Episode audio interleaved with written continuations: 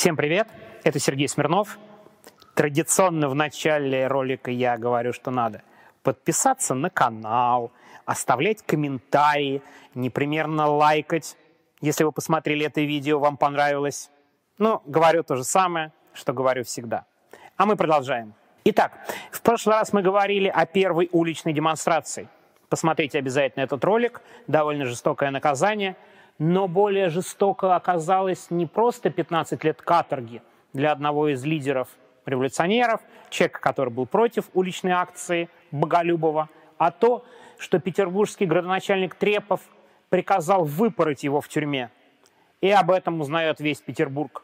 Это происходит летом 1877 года, и люди долго обсуждают, правильно это было, неправильно, что необходимо сделать. В январе 1878 года девушка приходит на прием к петербургскому градоначальнику Трепову. Вот как она сама описывает эти события. Адъютант повел нас в следующую комнату, меня первую, и поставил с краю. А в это время из других дверей вышел Трепов с целой свитой военных. И все направились ко мне. На мгновение это смутило, встревожило меня – Обдумывая все подробности, я нашла неудобным стрелять в момент подачи прошения. И он, и свита на меня смотрят, рука занята бумагой и прочим. И решила сделать это раньше, когда Трепов остановится, не доходя до меня, против соседа. И вдруг нет соседа до меня, я оказалась первой. Не все ли равно? Выстрелю, когда он остановится около следующей за мной просительницы. Окрикнула я себя внутренно. И минутная тревога тотчас же улеглась, точно ее и не было. О чем прошение? О выдаче свидетельства о поведении. Черкнул что-то карандашом и обратился к соседке. Револьвер уже в руке, нажала собачку. Осечка. Ёкнуло сердце опять. Выстрел, крик. Теперь должны броситься бить, значилось в моей столько раз пережитой картине будущего. Но произошла пауза. Она, вероятно, длилась всего несколько секунд – но я ее почувствовала. Револьвер я бросила. Это тоже было решено заранее. Иначе в свалке он мог сам собой выстрелить. Стояла и ждала. На преступницу напал столбняк. Писали потом в газетах. Это дословная цитата Веры Засулич, которая стреляла в Трепова. Если для общества шоком было наказание Боголюбову, то выстрел в Трепова тоже был шоком. Конечно, такого не было никогда. Девушка приходит на прием и стреляет. Конечно, тут же начинаются разговоры о том, какая у нее мотивация. Очень быстро придумывают самую простую мотивацию. Засулич – любовница Боголюбова, поэтому она мстила за своего любимого. Но Засулич Боголюбова даже не знала. Она прочитала об этом случае в газетах и решила отомстить.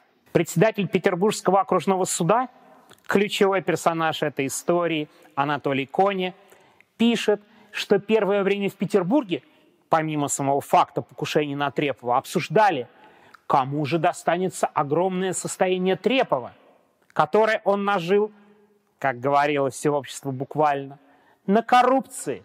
Да-да, представляете, как было воспринято покушение на него?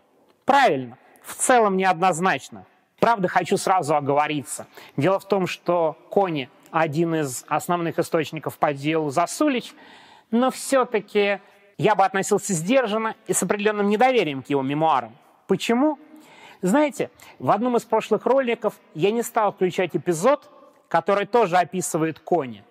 Совсем про другой случай, а именно про дело Чернышевского.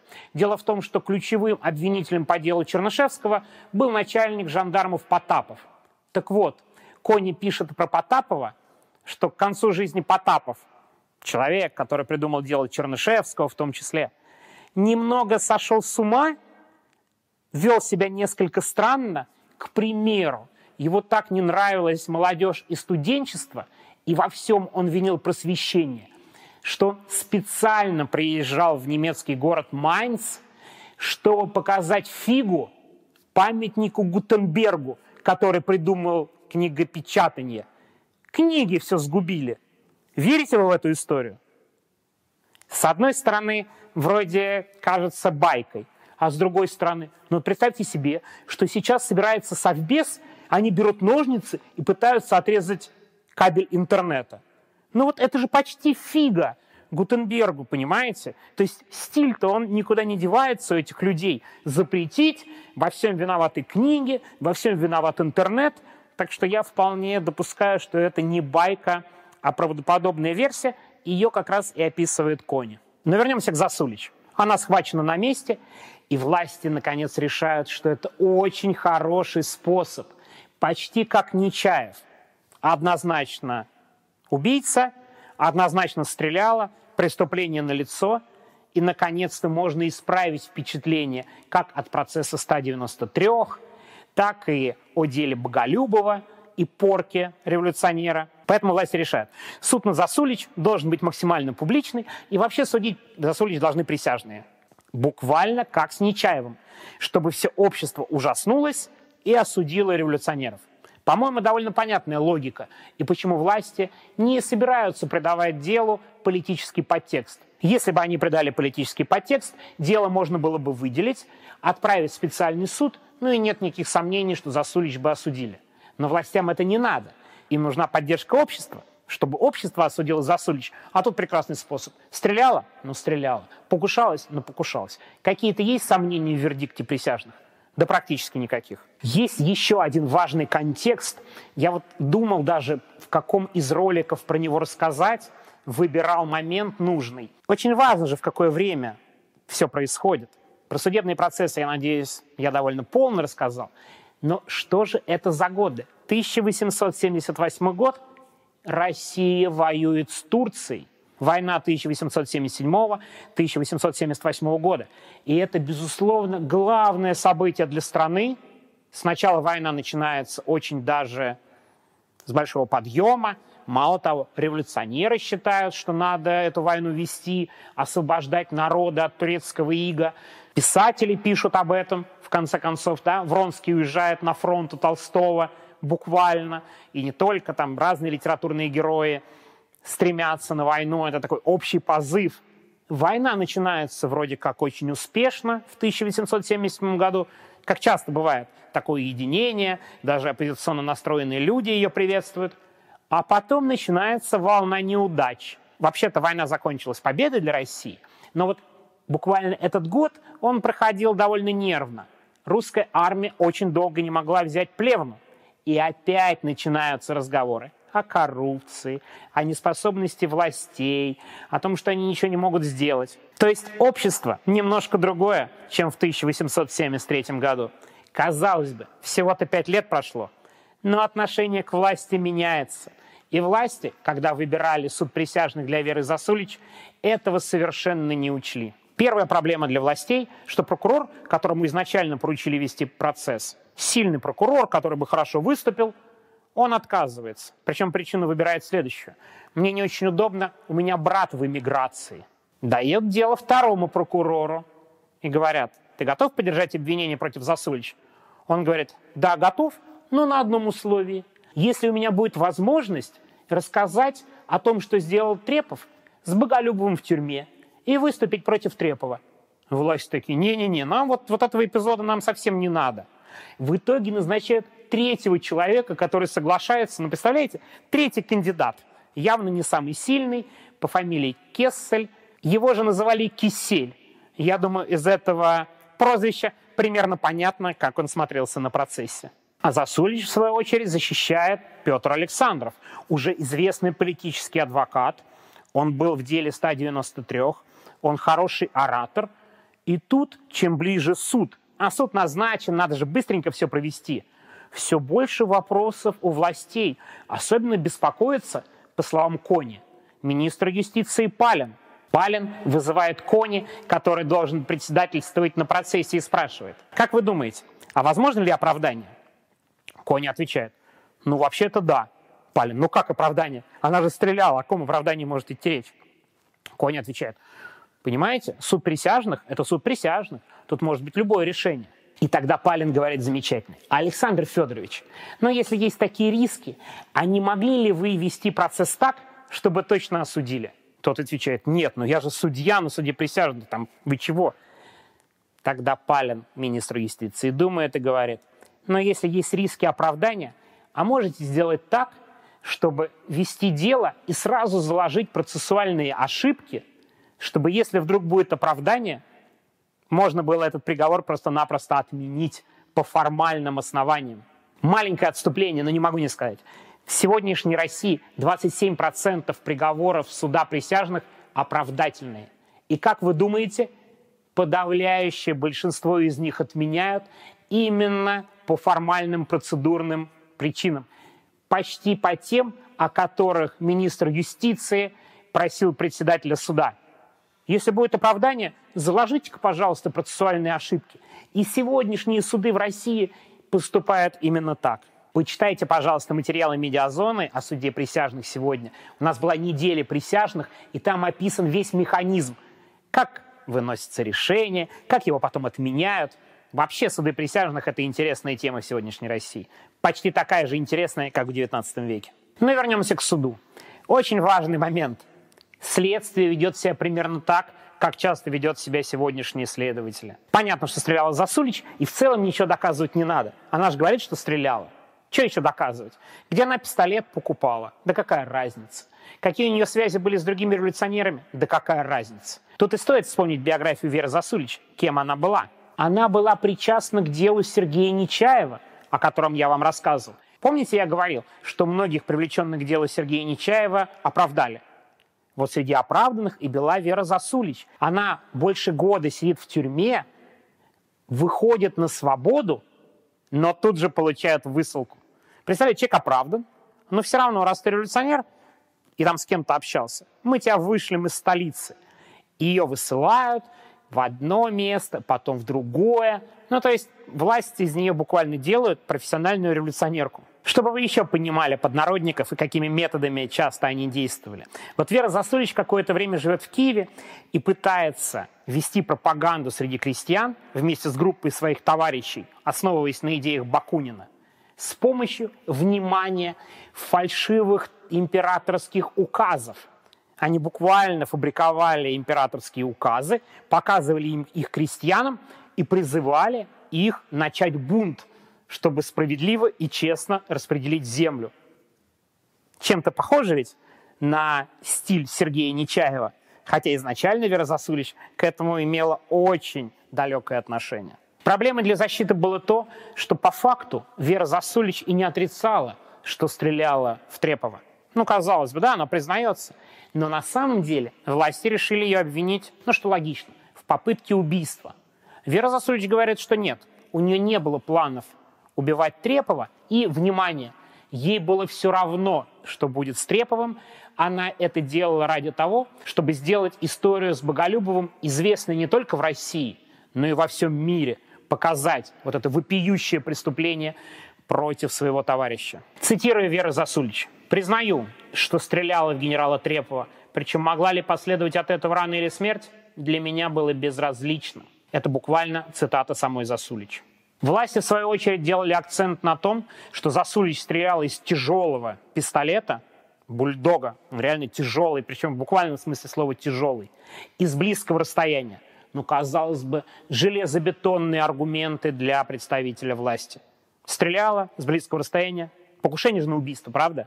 Дело рассматривает суд присяжных, как я уже и говорил. Интересная деталь.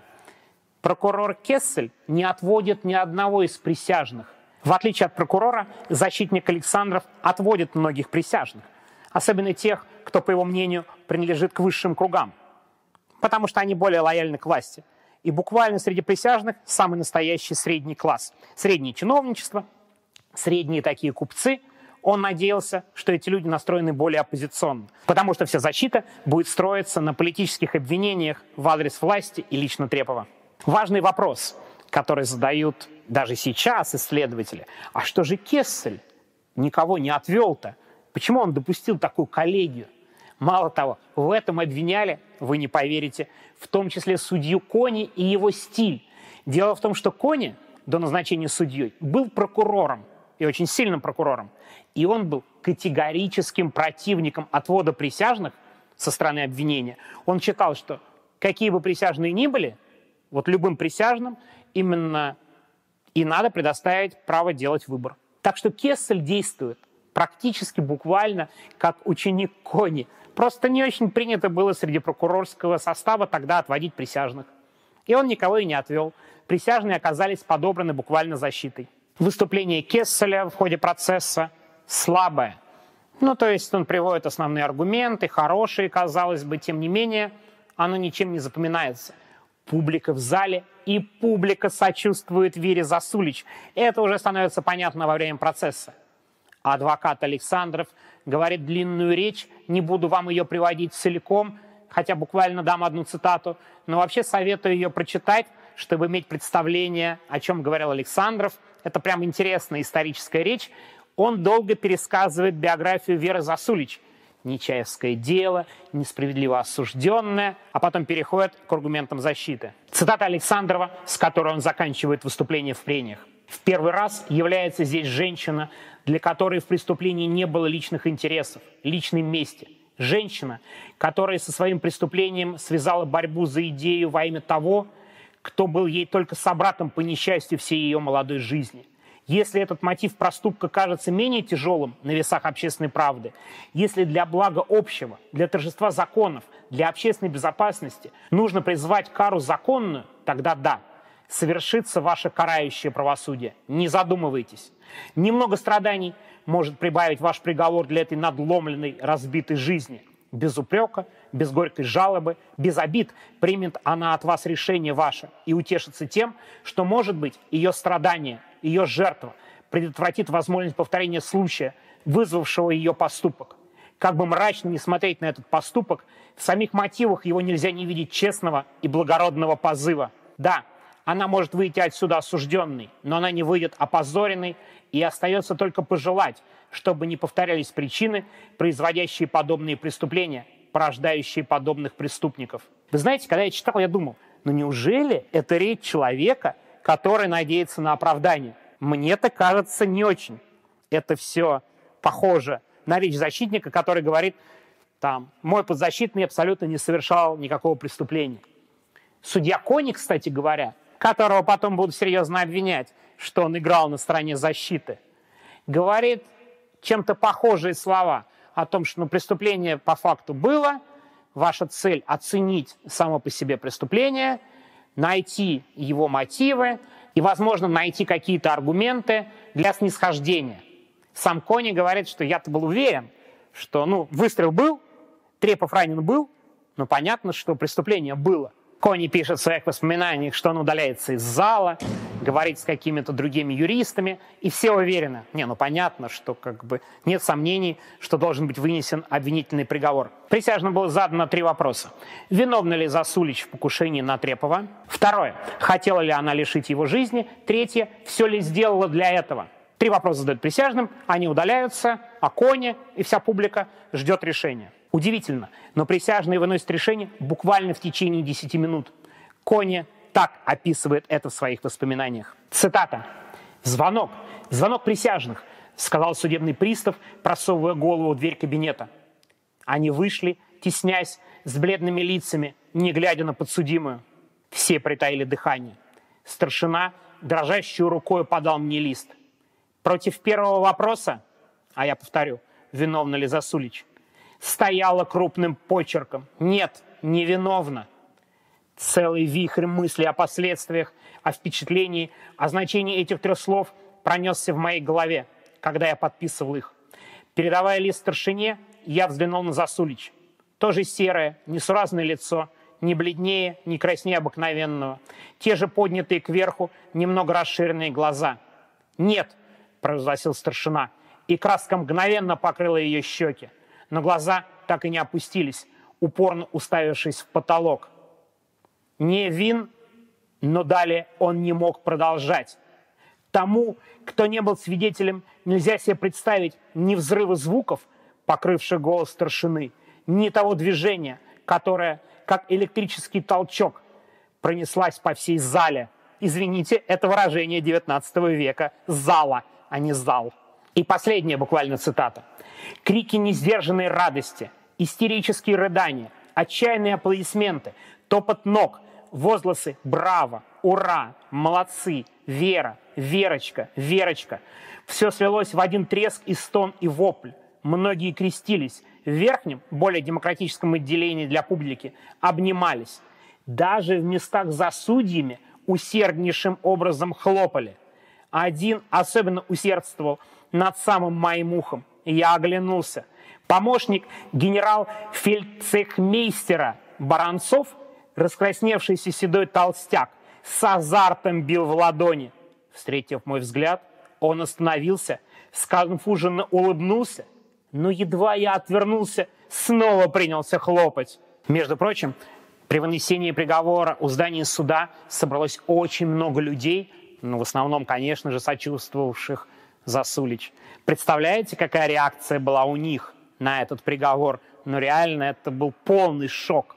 Мало того, Потом в лилийских газетах даже рассказывали версию о том, что присяжные якобы вынесли это решение из-за того, что если бы они объявили Засулич виновный, прям там их бы всех бы и поубивали около суда. Нет, серьезно, вот именно так примерно и пишет лоялистская пресса. Конечно же, глупость, потому что было много сил у правительства, охраны, и ничего подобного они не допустили.